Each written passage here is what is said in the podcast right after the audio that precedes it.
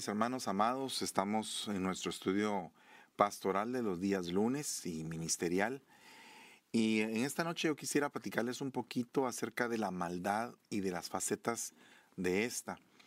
Eh, yo creo que la maldad, ah, como nos lo ha enseñado la palabra del Señor, es una de las tres potestades más poderosas del reino de las tinieblas. La maldad, la iniquidad y la muerte. Y vamos a orar en el nombre de Jesús para poder ah, centrar este tema y poder ah, pedirle al Señor que nos ilumine con su sabiduría. Padre, te damos gracias en el nombre maravilloso de Jesús por tantas bendiciones derramadas en esta noche. Te rogamos en el nombre de Jesús que nos permitas, Padre, entender tu palabra, poder alcanzar esas bendiciones tan hermosas que tenemos y reservadas en esos tesoros escondidos en ese libro maravilloso. Te ruego un espíritu de revelación, un espíritu profético, apostólico, Padre, para poder edificar a tu iglesia. Te damos gracias en el nombre maravilloso de Jesús y te bendecimos en todo tiempo, Señor. Amén y amén. Bueno, mis hermanos, eh, quisiera abordar este tema eh, con respecto a la maldad, la maldad cubre diferentes ambientes hasta que llena la tierra por completo del corazón, por medio del corazón de los hombres. O sea que la maldad empieza a buscar corazones receptores. Vea lo que dice eh, Hechos 5.3. Dice, mas Pedro dijo, Ananías, ¿por qué ha llenado Satanás tu corazón para mentir al Espíritu Santo y sustraer parte del precio del terreno? O sea que había un corazón receptor de la llenura de Satanás. Entonces, la Biblia habla de diferentes llenuras, o sea que somos vasos.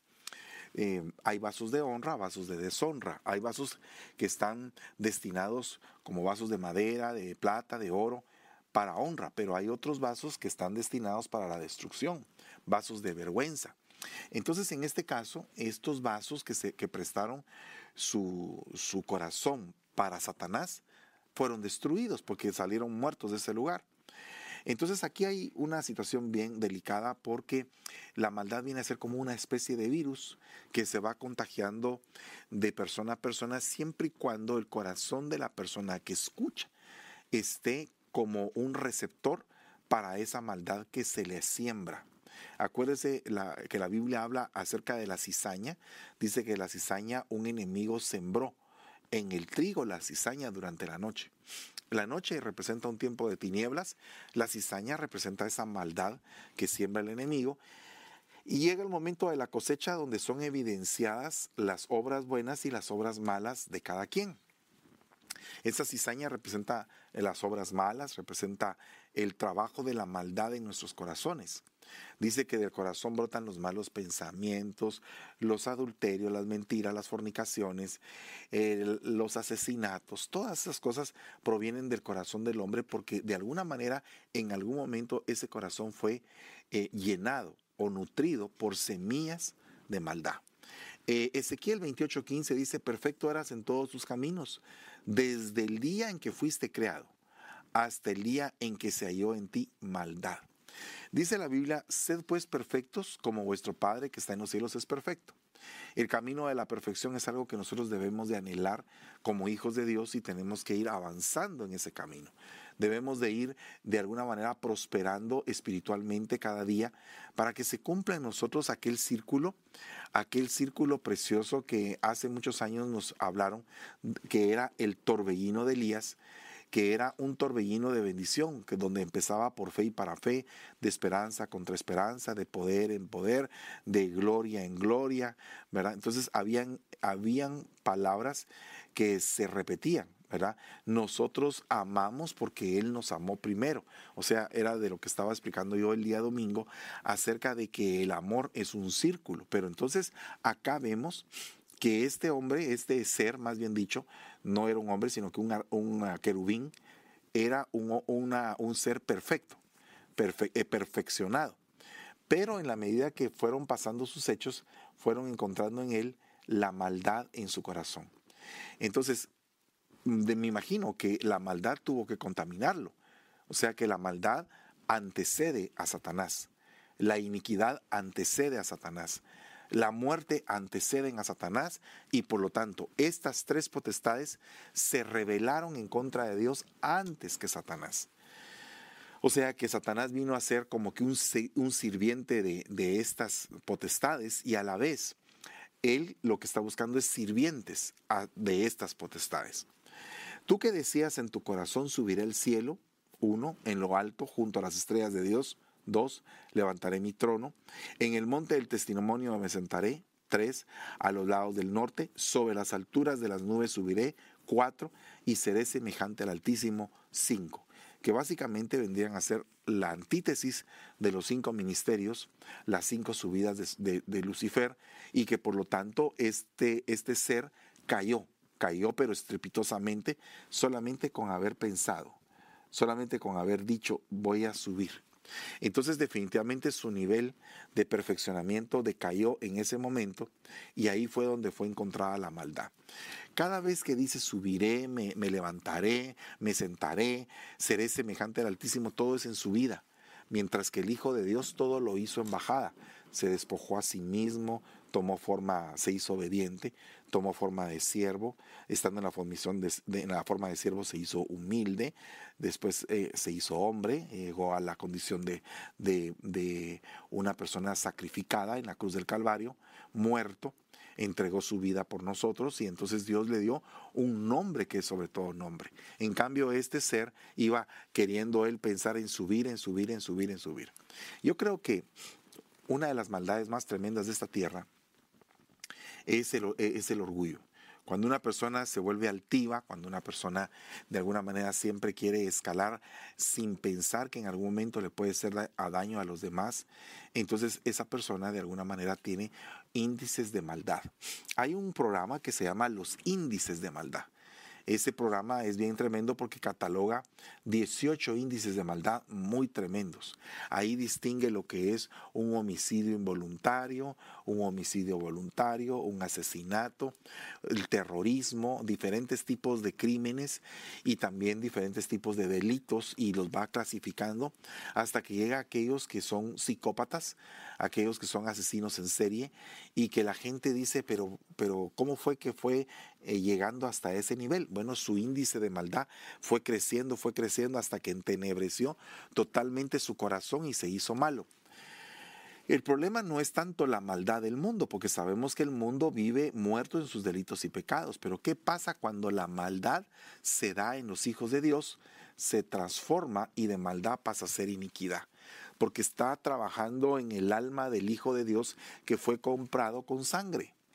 Por eso es que el Salmo 51, David dice, eh, Él es el que perdona, eh, Él limpia mi iniquidad, Él limpia mi pecado, Él es el que me restaura, Él es el que va trabajando mi vida, va limpiando con hisopo, va reconfortando mis huesos, da alegría a mi corazón. Bueno, es una gran cantidad de etapas que pasa en el Salmo, eh, en el Salmo 51, David explicando claramente todo ese proceso para poder él salir del problema que tenía.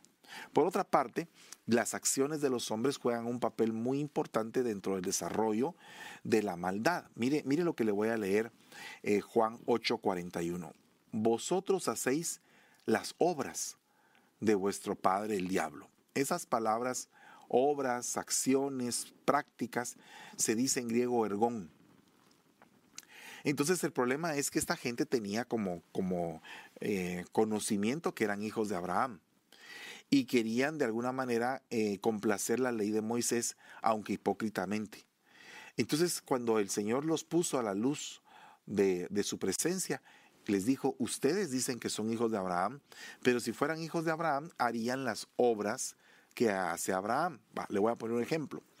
Digamos, una persona puede estar en la iglesia y estar murmurando, llevando chismes, eh, metiendo intrigas haciendo pedazos todo. Ok, pero existe otra persona, que la otra persona lo que quiere es agradar a Dios, quiere hacer la obra de Él.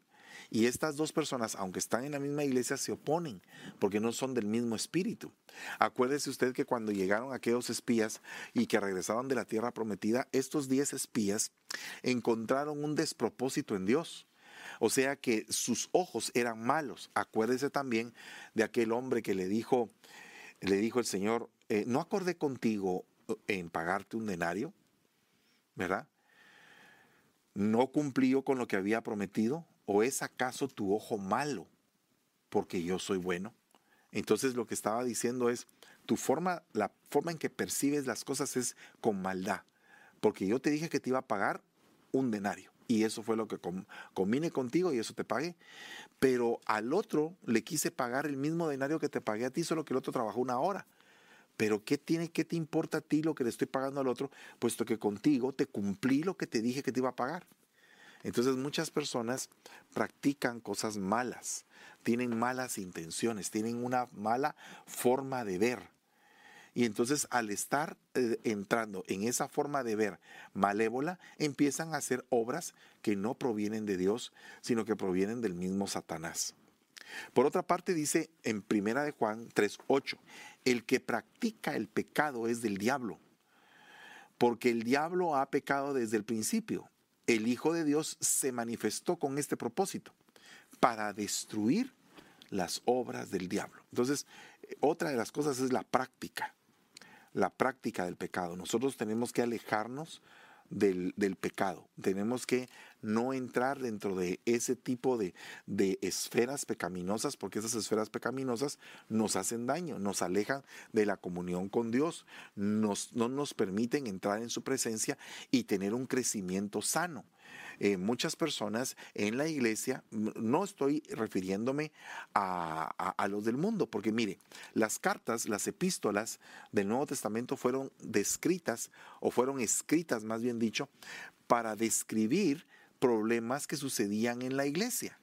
O sea, lo que estaba señalando la epístola eran pecados de la iglesia.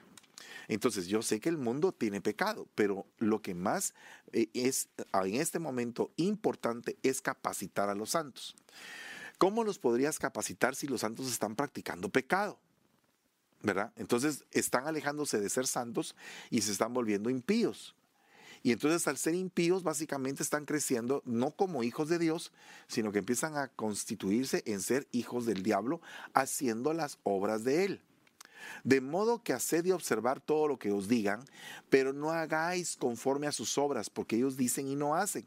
O sea que básicamente ellos solamente predican, pero no se convierten. Ellos lo que están haciendo es que están enunciando cosas, pero que las están recitando, pero no las están viviendo. Tenemos que ser personas que realmente vivamos lo que predicamos para que nuestra enseñanza tenga autoridad. Lo importante de la enseñanza no es que 200 mm, mil personas se vuelvan tus ovejas. Lo importante de la enseñanza es que llegue al corazón del hombre y que haga el efecto que necesita hacer. Que la palabra del Señor jamás regrese vacía, sino que por el contrario llegue, toque el corazón, cumpla su propósito y sea cambiado el corazón del hombre. ¿Qué es lo que pasa dentro de la iglesia? ¿Por qué es que es tan difícil muchas veces convivir con los hermanos? Porque es exactamente lo que le pasaba a Josué y a Caleb con aquellos diez espías que les acabo de mencionar. Esos diez espías tenían un espíritu diferente, no le encontraban propósito a Dios, no tenían fe, estaban viendo solamente lo terrenal, pero no se estaban amparando en lo espiritual y en lo celestial al contrario de Josué y Caleb, ellos estaban confiando en la promesa, creyendo firmemente en Dios, consagrándose, siguiendo al líder, estando bajo cobertura y aprendiendo una gran cantidad de cosas que el líder, en este caso Moisés, les iba a entregar. Fíjate que a Josué le entregó básicamente el liderazgo de poder entrar a la tierra Canaán con todo el pueblo, pero a, a Caleb le dijo claramente que le iba a entregar una tierra y lógicamente le aseguró vida hasta que ese hombre estuviera en esa tierra, 85 años, y él peleó por la tierra que le correspondía. Tenía, tenía fe, tenía fuerza, pasión. Entonces es bien delicado, es bien delicado que nuestras obras no reflejen lo que predicamos. Tenemos que reflejar en, nuestro, en nuestra conducta, en nuestras obras, lo que estamos continuamente predicando, para que haya una un, testimonio y, una palabra, porque puede ser que muchas personas tengan palabra pero no tienen testimonio. Entonces necesitamos palabra y testimonio. Palabra y testimonio. Predicar, pero a la vez mostrar que estamos haciendo lo que debemos de hacer. Sino que hacen, dice, todas sus obras para ser vistos por los hombres, pues ensanchan sus filacterias y alargan los flecos de sus mantos.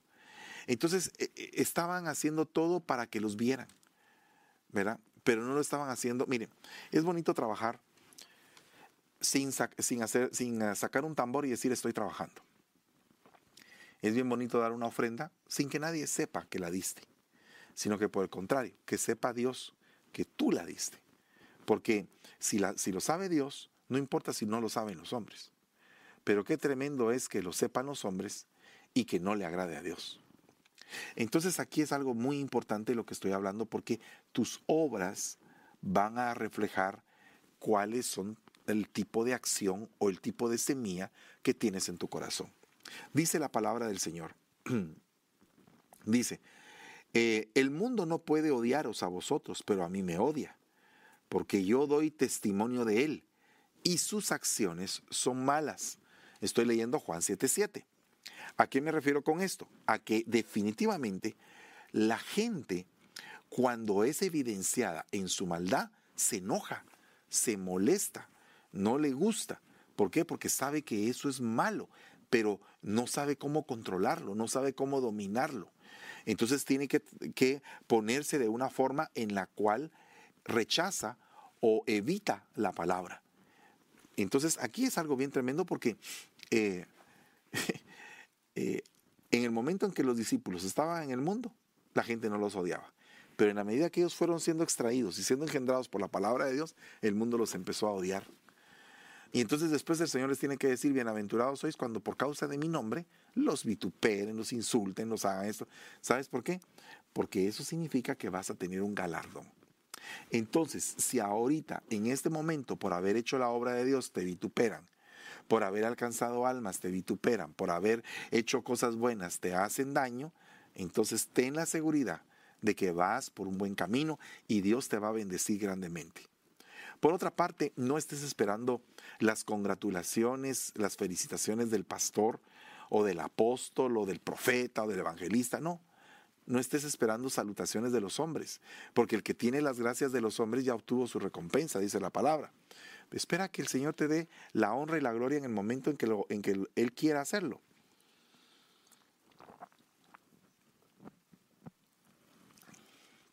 Me recuerdo de José, porque José no tuvo honra ni gloria en su casa, ni tampoco en el pozo donde lo aventaron, ni tampoco en el mercado de esclavos donde lo vendieron ni tampoco tuvo honra en la casa de Potifar, ni tampoco en la cárcel.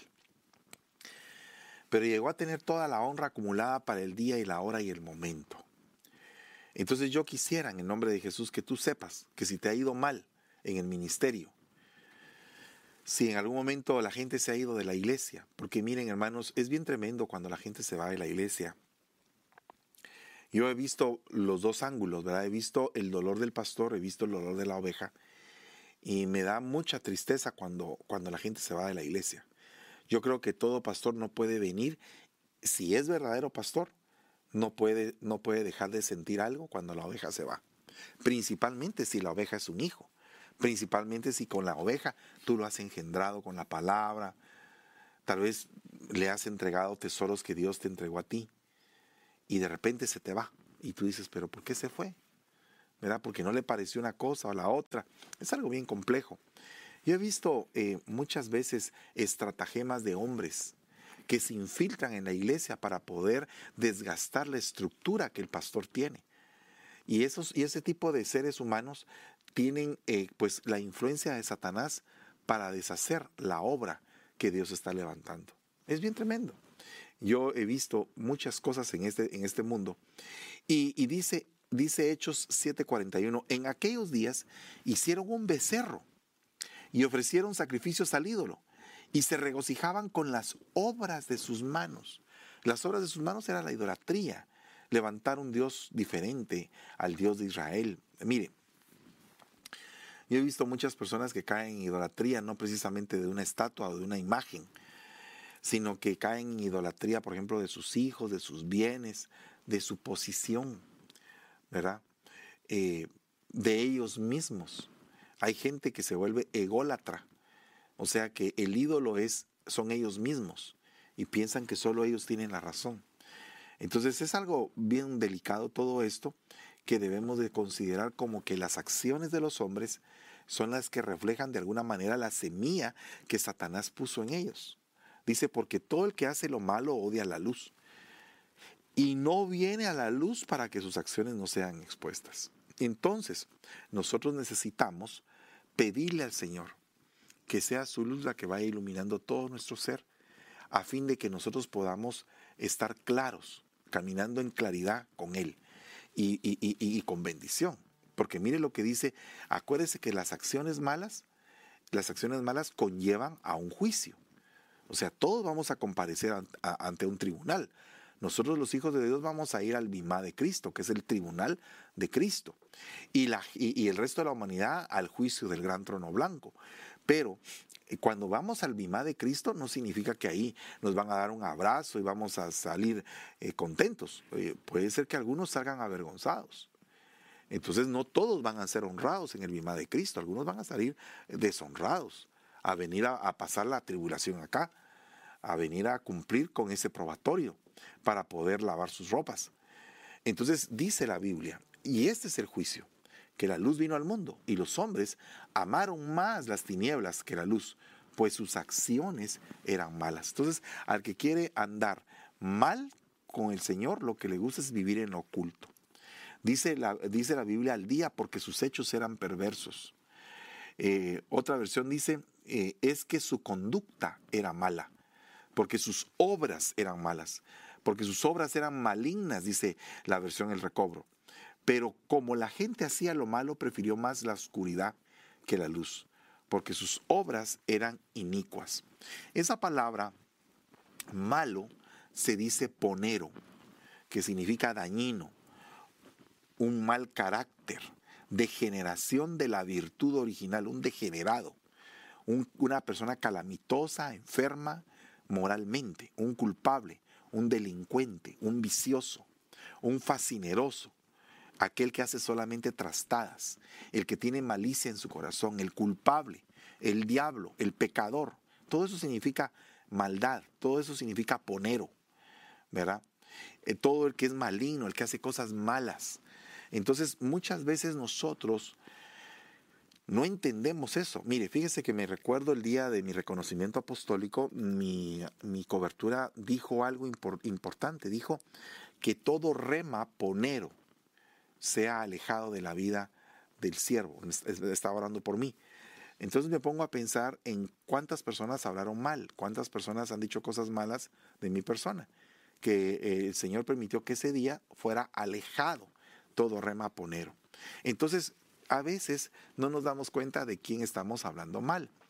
Mm, me recuerdo hace algunos años tal vez que mi pastor se paró y dijo, ustedes si hablan de el hombre, Sergio Enríquez, eso es una cosa, pero tengan cuidado de hablar de la gloria que ese hombre tiene, porque esa gloria no es de él, sino que es una gloria que Dios puso. Entonces se tendrían que enfrentar con la gloria que Dios puso, no con el hombre. Entonces eso es algo muy delicado, porque eso fue lo que pasó precisamente con los grandes siervos de Dios. Todos pasaron por, por, por ah, infamia, por calumnia, por difamación. Eh, imagínense, José pasó por la difamación de que se había metido con la mujer de Potifar. ¿verdad? Por ejemplo, Daniel eh, pasó por, por calumnia, pasó por intrigas más que todo. Daniel, su, perseguidor fuera, eh, en este caso eran los intrigantes, los que decían, ¿cómo es que este puede ser tan próspero? ¿Cómo es que este puede ser gobernador? ¿Por qué? Vamos a, meterle eh, cizaña al rey para que venga un castigo y que vaya a ser conducido Daniel al foso de los leones. Fíjese que es bien tremendo eso. el poder de las intrigas. ¿Verdad? Los, los varones eh, Sadrach, Mesach y Abednego, que realmente sus nombres eran hebreos, no, no babilonios, que era Azarías, Misael y Ananías, e ellos fueron echados al horno de fuego. ¿Pero por qué? Porque habían intrigas. Entonces, cuando tú estás siendo víctima de intrigas, cuando estás en algún momento te están queriendo destruir lo que Dios está haciendo por medio tuyo, esos son gente ponero, esa es gente mala gente que lo que quiere es desvirtuar el trabajo de la obra de Dios. Lo voy a poner de otra forma. Si en, si en la iglesia hay diáconos o ancianos o pastores, líderes, servidores incluso, que en algún momento les da envidia ver que otra persona, otro servidor, otro diácono, descoya, otro anciano y empiezan a hablar mal, queriendo desvirtuar lo que esta persona hace. Eso es un ponero, eso es, eso es palabras poneros. O sea, son palabras malas, acciones que son malas, porque lo que se está queriendo detener no es al hermano, no es al hermano que está haciendo la obra excelente. No, no se está queriendo detener al hermano que está haciendo algo por la causa del Señor, sino que lo que se está deteniendo, e, entre comillas, porque eh, la obra de Dios nadie la puede detener, porque Dios es imparable. Pero lo que quiero decir es que esta gente se quiere poner como una piedra de tropiezo para que otros caigan y que otros se vean contaminados. Porque un hermano hizo algo excelente. Felicitaciones, hermano. Gloria a Dios que lo hiciste bien. Qué bueno, hay, eh, hay que imitarlo. Pero cuando de repente alguien hace algo bueno y empiezan a hablar de ti, ay Dios mío, qué terrible, ¿verdad? Son acciones malas. Es la maldad trabajando. Oiga lo que dice acá. Efesios 2.3. Vivíamos en las pasiones de nuestra carne, satisfaciendo los deseos de la carne y de la mente. Y éramos por naturaleza hijos de ira, lo mismo que los demás. Entonces aquí eh, hay, que, hay que pensar y meditar en esta palabra mente. Lo quiero concatenar con lo que dice Colosenses 1.21 y usted puede ver el cuadro. Y aunque vosotros antes erais, estabas alejados y erais de ánimo hostil, ocupados ¿qué? En malas obras, porque tenían un ánimo hostil. Y dice, sin embargo ahora Él os ha reconciliado en su cuerpo, en su cuerpo de carne, mediante su muerte, a fin de presentaros santos, sin mancha e irreprensibles delante de Él. Eh, eh, estos, estos eran de una, un alma salvaje, eran indómitos y entonces tenían malas obras. Sin embargo, él se reconcilió con ellos, dijo, venga, razonemos, quiero ver cuáles son sus pecados, qué es lo que está pasando. ¿Están ustedes dispuestos a amarme? ¿Están ustedes dispuestos a seguirme? ¿Están dispuestos a, a poder hacer lo que yo quiero que ustedes hagan? Y ellos dijeron, sí, entonces quiero que hagan este mandamiento. Amarás al Señor tu Dios con todo tu corazón, con toda tu alma, con toda tu mente, con todas tus fuerzas, y este es el principal mandamiento. Cuando dice con toda tu mente, observe ese punto, mente, porque lo quería concatenar con Efesios 2.3. esa palabra mente se dice dianoia, que significa un pensamiento hondo, la, propiamente la facultad o disposición de pensar. O sea que tú prestas tu pensamiento para algo bueno o puedes prestar tu pensamiento para algo malo. Si tú prestas tu pensamiento para algo malo, cada vez tu pensamiento se va a ir corrompiendo, corrompiendo, corrompiendo, hasta que te alejes totalmente de Dios. O puedes prestar tu pensamiento para algo bueno, para algo de Dios, para algo positivamente correcto. Entonces aquí cuando dice satisfaciendo los deseos de la mente, de la dianoia, es que esta mente tiene apetitos. Y entonces cuando tú te pones a pensar en esos apetitos y no te pones a pensar en el Señor, entonces tu mente se está prestando para las obras malignas del enemigo. Dice la palabra del Señor en Efesios 4:18, entenebrecidos en su entendimiento, excluidos de la vida de Dios por causa de la ignorancia que hay en ellos, por la dureza de vuestro corazón, entenebrecidos en su dianoia. O sea que, y ahora aquí hay tinieblas. Oh, qué terrible. Si hay tinieblas, ya no se puede pensar bien, ya no se puede pensar con claridad, ya no se puede entender bien las cosas, ya se tergiversan las cosas. Una persona que tiene entenebrecido su entendimiento eh, está continuamente pensando en que, en que todo lo que está alrededor es malo. Y no todo lo que nos rodea es malo, hermanos. Nosotros tenemos la bendición de tener hermanos que cuando hablamos con ellos nos edifican nos nutren espiritualmente, nos exhortan, nos enseñan, son, son personas de testimonio. Entonces, cuando tú te juntas con ese tipo de personas, la plática aumenta, se proyecta. Ahora que fuimos al retiro de pastores, estuve sentado con unos ministros muy, pero muy hermosos que compartimos la mesa en diferentes ocasiones y de lo que se habla es tan edificante, tan, tan bonito poder platicar acerca de la palabra. Dice Primera de Pedro 1.3. Dice, oiga lo que dice. Por tanto, ceñid los lomos. Entonces, si, si tenemos lomos de entendimiento, es que el lomo representa el poder generativo, el poder de engendramiento. O sea que con nuestro entendimiento podríamos engendrar, podríamos meter en alguien un, un sentir. Eso es, pero cuando dice ciñan los lomos es tengan cuidado con lo que metan en, el entendimiento de los demás. Tengan cuidado cómo engendran, porque hasta la forma de pensar, los pensamientos, la lucha mental, la guerra de opiniones, porque ahora está muy de moda el debatir, el discutir, el tratar la manera de estar en un punto gris, es ahora como que la, moda, la novedad del, milenio, que es venir y no irse a lo absoluto, sino que mejor estar en lo relativo, en aquello que medio es. Y entonces en lo que medio es puede ser que eh, yo he visto series donde el criminal viene a ser la víctima y se volvió criminal porque era la víctima. Entonces, eh, eh, entonces la, el espectador dice, pobrecito el criminal, tenía razón de matar. Imagínese usted qué tremendo.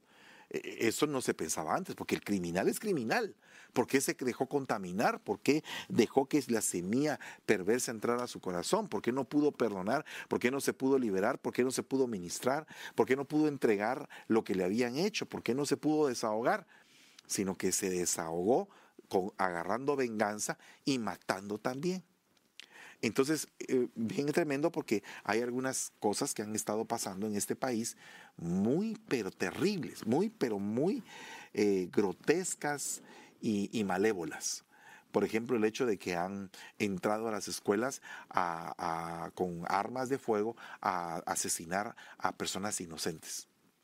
Y entonces ahora, ¿cómo es posible que te puedan vender una idea donde el que hace eso tiene sus razones? Pobrecito. ¿Verdad? Tuvo la razón de hacer esa, esa maldad. Eso no está bien. O sea que aquí es donde tú tienes que ceñir los lomos de tu entendimiento. Porque puede ser que la forma en la cual te están trasladando un pensamiento, una idea, puede ser Hace, hace, algún tiempo habíamos hablado de la ventana de Overton, que una idea va cobrando fuerza, va cobrando fuerza, va cobrando fuerza, hasta que se hace un pensamiento colectivo, un pensamiento donde esa idea, por muy mala que sea, se volvió aceptable. Pero esa idea no era una simple idea, era una semilla, era una semilla malévola. Y entonces esa semilla malévola, malévola engendró. Y esa, ese engendramiento se multiplicó y se multiplicó hasta que se volvió un pensamiento colectivo por alguien que no supo discernir lo que estaba haciendo. Entonces hay que tener, que hay que tener cuidado y hay que permanecer sobrios, dice la Biblia. Primera de Juan 5.20 dice, pero sabemos que el Hijo de Dios ha venido y nos ha dado dianoia, entendimiento.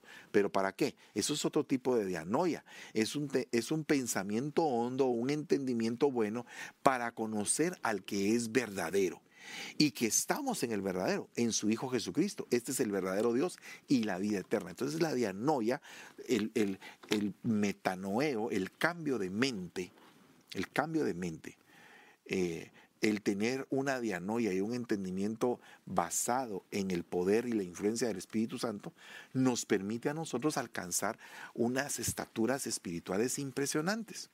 Para eso debemos de comprender que también hay siervos malos. Fíjese, fíjese el punto. Siervos malos. Leamos algunas cosas acerca de los siervos malos. Dice la palabra del Señor. Mateo 25, 26. Pero su Señor respondió y le dijo, siervo malo y perezoso, siervo malo y perezoso. ¿Sabías que ciego donde no sembré y que recojo donde no esparcí? Siervo malo y perezoso, ¿no sabías que te estaba delegando algo? Porque mire, cuando analizamos el aspecto del liderazgo, liderazgo no es que tú vayas a hacer las cosas. Liderazgo es que muchas veces envíes a alguien a que las haga por ti. Entonces lo que estaba diciendo este, este hombre, este señor, este hacendado, era, yo confío en ti y te delegué una responsabilidad que yo no iba a hacer, la ibas a hacer tú. Entonces yo esperaba en esa delegación que tú fueras y que dieras lo mejor de ti mismo. Entonces, aquí hay un principio muy hermoso, porque eh, en, la, en la iglesia deberían de haber cinco liderazgos porque son cinco los ministerios. El liderazgo de convocación, que es el ministerio de evangelista. El liderazgo de preparación, que es el ministerio del maestro. El liderazgo del apoyo y de la, y de la restauración, que es el ministerio del pastor. El liderazgo de la dirección y de la revelación, que es el ministerio profético. Y el liderazgo de la delegación y de la organización en sí misma del cuerpo, que es el liderazgo apostólico.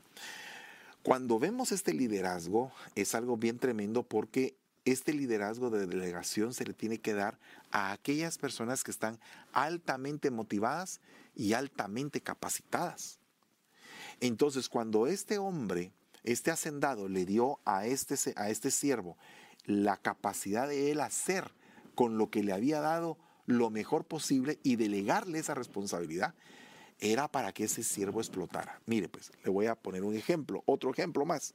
Mire, como apóstol de Jesucristo a veces me toca enviar ministros a otros lugares.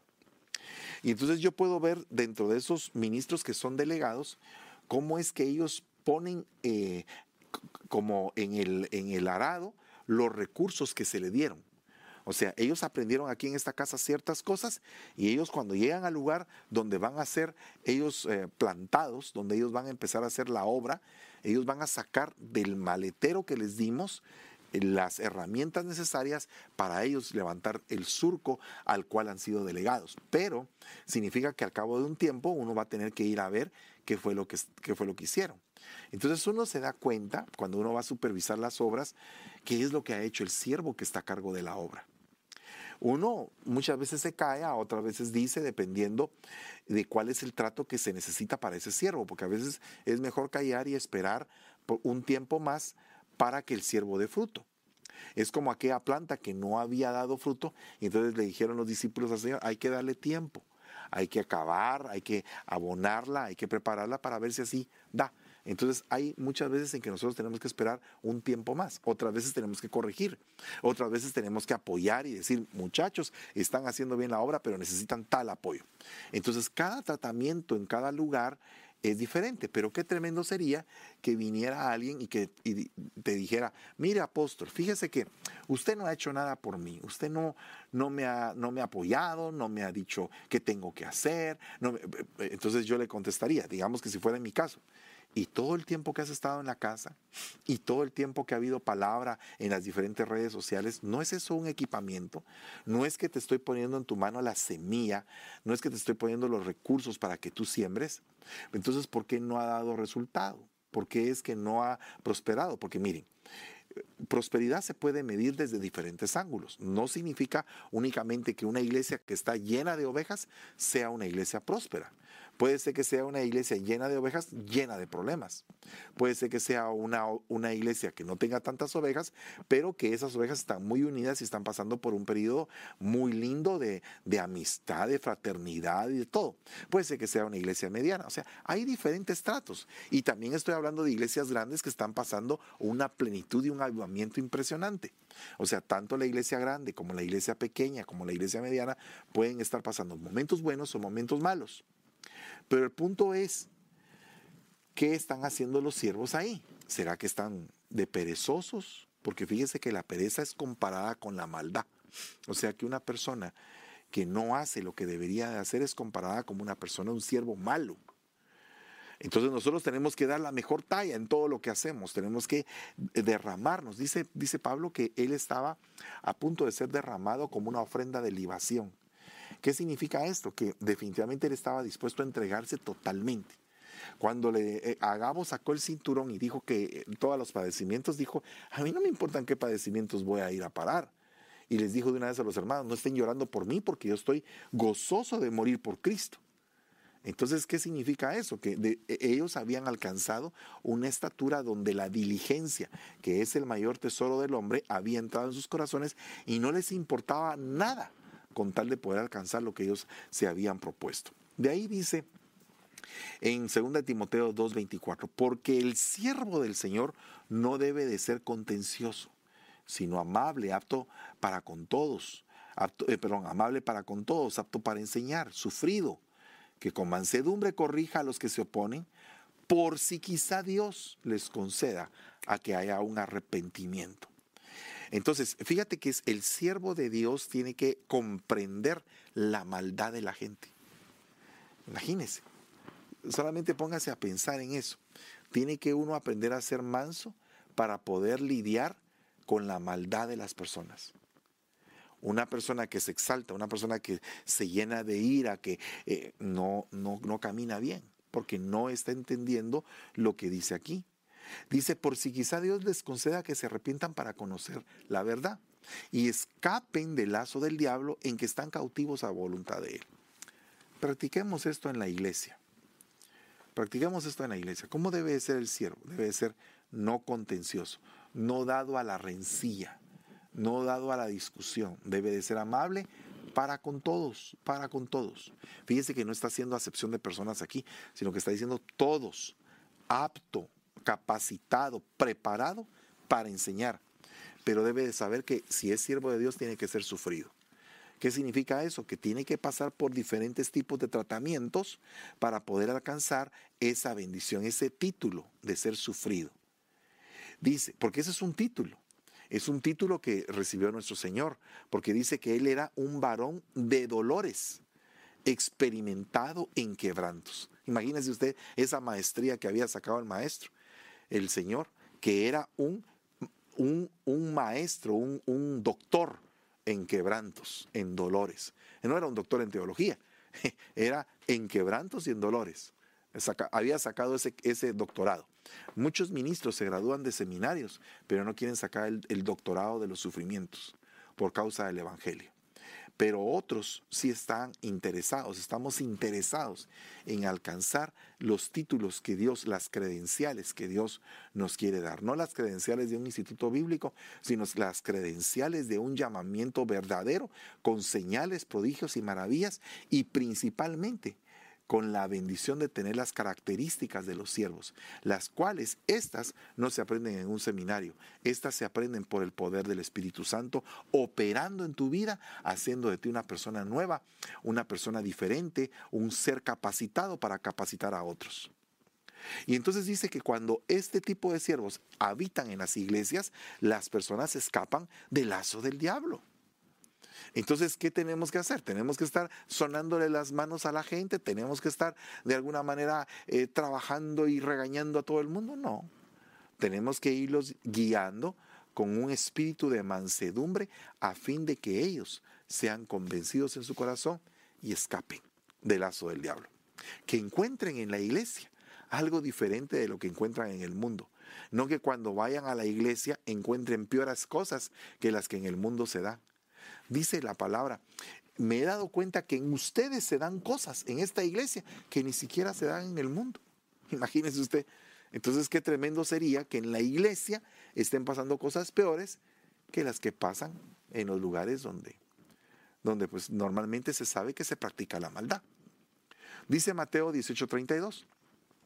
Entonces llamándole su señor, le dijo, siervo ponero, siervo malvado, maligno, malo, peor, perverso, pestilente y apestoso. Es lo que significa esa palabra. Toda aquella deuda que te perdoné porque me rogaste. ¡Hala, qué tremendo! Saber que te perdonaron una gran deuda, pero que no puedes perdonar la deuda que te tienen. Pero te perdonaron una gran deuda. ¿Qué significa eso? Que eres malo. Si no puedes hacer eso. Sabiendo que Dios te ha perdonado.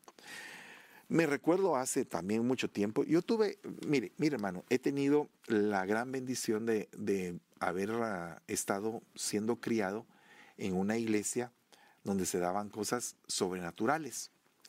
Y una de ellas me recuerdo de que ah, en la iglesia hay muchas personas a tiempo completo. la iglesia de Guatemala es una iglesia hermosa, ha crecido mucho, mucho, mucho. Es una iglesia muy, pero muy, muy bella. Y entonces hay mucha gente a tiempo completo. Pero dentro de la gente que tenía tiempo completo en la iglesia, habían algunos hermanos que habían hecho préstamos a la misma iglesia. Mi hermano, fíjese, tengo una deuda, no me puede prestar y me lo descuenta el salario, que aquí, que allá. Entonces había una lista de deudores.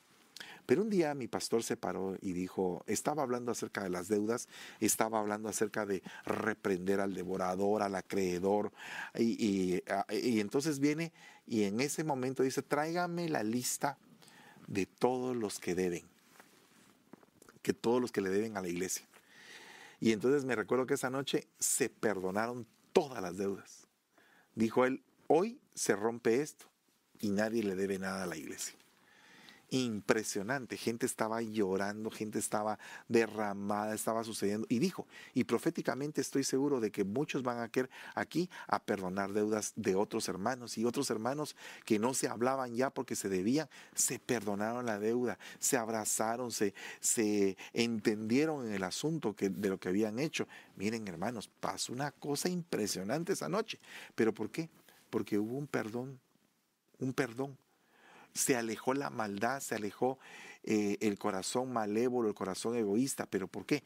Porque se dio un perdón a nivel de iglesia. Muchos hermanos que ya habían caído en egoísmo, en maldad y todo, porque otros hermanos les habían quedado mal, hubo perdón y reconciliación. Qué lindo es esto, porque es, es algo muy, pero muy hermoso en estos tiempos poder perdonar a los demás. Por otra parte, quiero hablarle de los padres malos. Mire, todo lo que habla la Biblia de los malos. Siervos malos, obras malas, padres malos. Mire lo que hacen los padres malos. ¿Qué pasa cuando hay padres malos? Hay generaciones malas. Dice, pues si vosotros siendo malos padres sabéis dar buenas cosas a vuestros hijos. Entonces, ¿qué fue qué es lo que provocan los padres malos? Bueno, provocan distorsiones generacionales. La Biblia habla de 10 distorsiones generacionales. 10. Generación perversa, o sea, padres perversos. Generación contumaz y rebelde. Generación que no dispuso su corazón. Ese es, ese es otro. Padres que no están comprometidos. Generación que maldice a su padre y a su madre. Generación maldiciente. Generación limpia en su propia opinión. Generación cuyos ojos son altivos, generación cuyos dientes son espadas y sus muelas cuchillos, generación de malignos, hijos depravados, generación de, de hijos de la hechicera, del adúltero y de la fornicaria, generación mentirosa y generación de víboras. Estas son las generaciones que están tipificadas en la palabra de Dios. Yo quisiera que usted a continuación viera el cuadro de lo que le estoy leyendo y vayamos al libro de los Hechos 2.40 dice la Biblia, sed salvos de esta perversa generación. Entonces, ¿cómo nos alejamos de la perversidad? A través de la salvación que Cristo nos da. ¿Verdad? Dice, no sean como sus padres, generación contumaz y rebelde, generación que no dispuso su corazón, pero oiga lo que dice, ni fue fiel para con Dios en su espíritu. Entonces, ¿qué significa eso? ¿Cómo podemos alejarnos de la rebeldía y cómo podemos hacer que nuestro corazón siempre esté dispuesto. Me recuerdo que había un canto hace muchos años que cantaba, creo que el hermano Tony Pérez, que se llamaba Mi corazón está dispuesto. Dispuesto, oh Señor, dispuesto a alabarte. Eh, muy lindo ese canto. Eh, pero al, punto de esto es que, eh, ¿cómo podemos hacer que se nos vaya la rebeldía? Pues a través de la fidelidad hacia con Dios por medio del Espíritu Santo. Fidelidad. De ahí dice, generación que maldice a su padre y a su madre no bendice. Entonces, ¿qué significa esto? Generación que está alejada de los viejitos. Mire, hermano, aquí en Estados Unidos siempre les he hablado yo que los hermanos deben de mandar siempre su pensioncita a la viejita, al viejito que están allá en Guatemala, o en El Salvador, o en México, en donde sea, pero tienen que mandar. ¿Y por qué? Pues porque eso trae bendición, trae larga vida, es como comprar años. Tú bendices a tu padre, bendices a tu madre y serás de larga vida sobre la tierra. Entonces trae una bendición de largura de días, trae bendición. Entonces el punto es que muchas personas están alejadas de sus bendiciones porque no han honrado a los viejitos. Vaya y honrelos, honrelos bien, que se asusten de la honra que usted les va a dar. Y entonces van a decir, ala, mijo, pero ¿cómo hiciste eso? Y tú vas a estar gozoso de que tu viejita te bendiga o que tu viejito te bendiga. Eso es algo maravilloso, hermano, incomparable. Queda marcado el corazón del hombre cuando sus padres lo bendicen a uno. Por otra parte dice Proverbios 30:12, hay generación limpia en su propia opinión, si bien no se han limpiado de su inmundicia. Hay gente que se cree muy sabia, pero no se da cuenta que por dentro están mal. O sea que no tienen ojos para adentro, pero sí tienen ojos para afuera. Yo he aprendido mucho del siervo que me cubre y una de esas, de esas cosas que he aprendido es precisamente eso. El aprender a tener ojos para adentro. El poder verse uno mismo, introspectarse, analizarse uno cómo está. Eso es algo impresionante y es duro, hermano, cuando lo haces con un corazón sincero y te ves hacia adentro. Y eso es lo que tienes que hacer en la Santa Cena. Tratar la manera de que, de que haya una introspección de tu ser y ver realmente lo malo que ha sido. Para que no venga el orgullo sobre tu vida, sino que para que venga una bendición y una limpieza, una pureza de alma, de espíritu, que nos pueda conducir a una vida santa. Dice, hay generación cuyos ojos son altivos, llenos de orgullo llenos de orgullo. Eh, eh, eh, el orgullo es, un mal terrible, hermano. Porque el orgullo como consecuencia se va, va a aplastar a alguien, va a destruir el corazón de alguien. Cuando una persona es orgullosa, para destruyendo, para lastimando, pisoteando a alguien más, porque se siente superior a todos. Pero nosotros tenemos que pedirle al Señor ser, ser de un corazón sencillo, de un corazón humilde. Acuérdese usted que David, el dulce cantor de Israel, si algo tenía era eso que tenía la capacidad de poder presentar su corazón delante de Dios y de poderse humillar delante de Él, que es algo importantísimo que nosotros hagamos. Hay generación cuyos dientes son espadas y sus muelas cuchillos para devorar a los pobres de la tierra y a los menesterosos de entre los hombres. Fíjense que es bien tremendo esto porque hay gente que se dedica a hablar, hay gente que se dedica a hacer intrigas, a, a sembrar la cizaña, a ver qué es lo que hace con tal de hacer maldad. Pero lo más tremendo es que esas personas con esa maldad están destruyendo a un menesteroso. ¿Qué es un menesteroso? Es alguien miserable, es alguien que no que aparentemente no merece absolutamente nada, pero que el Señor lo agarra, lo levanta del polvo y lo pone por príncipe del pueblo. Imagínense usted, ¿qué harían esos que eran dientes como espadas y sus muelas cuchillos, cuando vieron a ese menesteroso dijeron, aplástenlo de una vez, no sirve para nada, es lo peor que puede haber dado la humanidad. Y, de repente el Señor agarra a ese pobre, a ese, a ese menesteroso, lo levanta y lo pone como príncipe sobre el pueblo. es impresionante los trabajos que el Señor hace con el menesteroso.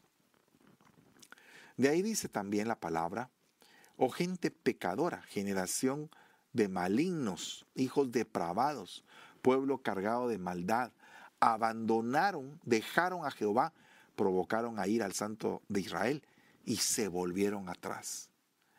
No debemos de irnos hacia atrás, debemos de caminar hacia adelante. Tenemos que trabajar mucho, mucho en eso. Y tenemos que pedirle al Señor que nuestro caminar sea puestos los ojos en Jesús, dando pasos firmes, concretos, hacia adelante, no hacia atrás. Por favor, hermanos, eh, paremos aquí un momentito. No, no provoquemos la ira del Señor. Pidámosle al Señor misericordia y digámosle, Señor, por favor, perdónanos, límpianos de nuestra maldad y ayúdanos.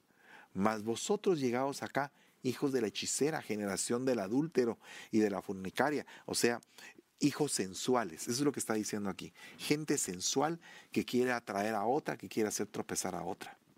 Y esto es maldad que se da en la iglesia. No estoy hablando de los del mundo, también en los del mundo se da. Pero lo que más me interesa es cómo vamos a combatir la maldad que está dentro de la iglesia. ¿Cómo la vamos a combatir? Y la tenemos que trabajar por medio de los ministerios. ¿De quién os habéis burlado? Dice, ¿Contra quién ensanchasteis la boca y alargasteis la lengua? ¿No sois vosotros hijos rebeldes generación mentirosa? Entonces burla, mentira, van de la mano. Pero qué tremendo es estar sembrando mentiras en la gente. Eso es algo terrible. Es, el movimiento del engaño en la iglesia es algo terrible en estos días. Tenemos que pedirle al Señor misericordia para alejarnos de ese movimiento y que nuestra boca siempre esté cauterizada. Acuérdese que Isaías le fue cauterizada la boca con un tizón encendido. Si esta noche, si tú has estado en algún momento pecando, mintiendo, haciendo cosas malas, dile al Señor, purifica mi boca, purifica mi ser, manda un ángel que me limpie. Verá que haya una administración angélica para ti. Al ver que muchos de los fariseos y de los saduceos venían a su bautismo, les decía, generación de víboras. ¿Quién nos enseñó a huir de la ira venidera? Con esto quiero terminar. La última generación es la generación de víboras. Y esa generación es básicamente la engendrada por Satanás, porque él es la serpiente antigua. Generación de víboras, gente que tiene veneno en su boca, gente que quiere destruir a otros con sus labios, con sus colmillos. Entonces hay que tener cuidado con esto. Así que, hermanos, alejémonos de toda maldad. La maldad es algo terrible. Tenemos que pedir al Señor misericordia. Padre, en el nombre de Jesús, limpia nuestro ser de toda maldad. Señor, te suplicamos, Padre, que nos perdones y nos prepares, que nos capacites a las dimensiones espirituales que tenemos, Señor, acceso por medio de tus promesas. Te ruego, Señor, que nuestro caminar vaya cambiando y que vaya mejorando y que cada día podamos estar delante de ti como hijos gratos a tus ojos. Te damos gracias en el nombre de Jesús. Amén. Y amén. Dios les bendiga, hermanos. Los espero mañana en Escuela Profética. En la noche vamos a tener un tema especial. Y bueno, esta semana es una semana llena de bendiciones. El miércoles hay servicio matrimonial. El día jueves mi esposa va a estar predicando. El viernes en la Java el Salmista. Y dentro de poco vamos a estar abriendo un, un, eh, horario escatológico el día sábado para poder enseñar escatología y también un horario empresarial para poder hablarles a los hermanos que tienen algún tipo de negocio. El día domingo tenemos cuatro cultos, dos en la mañana que son en vivo y dos en la tarde que son en diferido. Y bueno, esperamos en Dios que usted se llene de la palabra del Señor en todo tiempo con Ebenezer San Francisco. Que Dios le bendiga y pase una muy buena noche.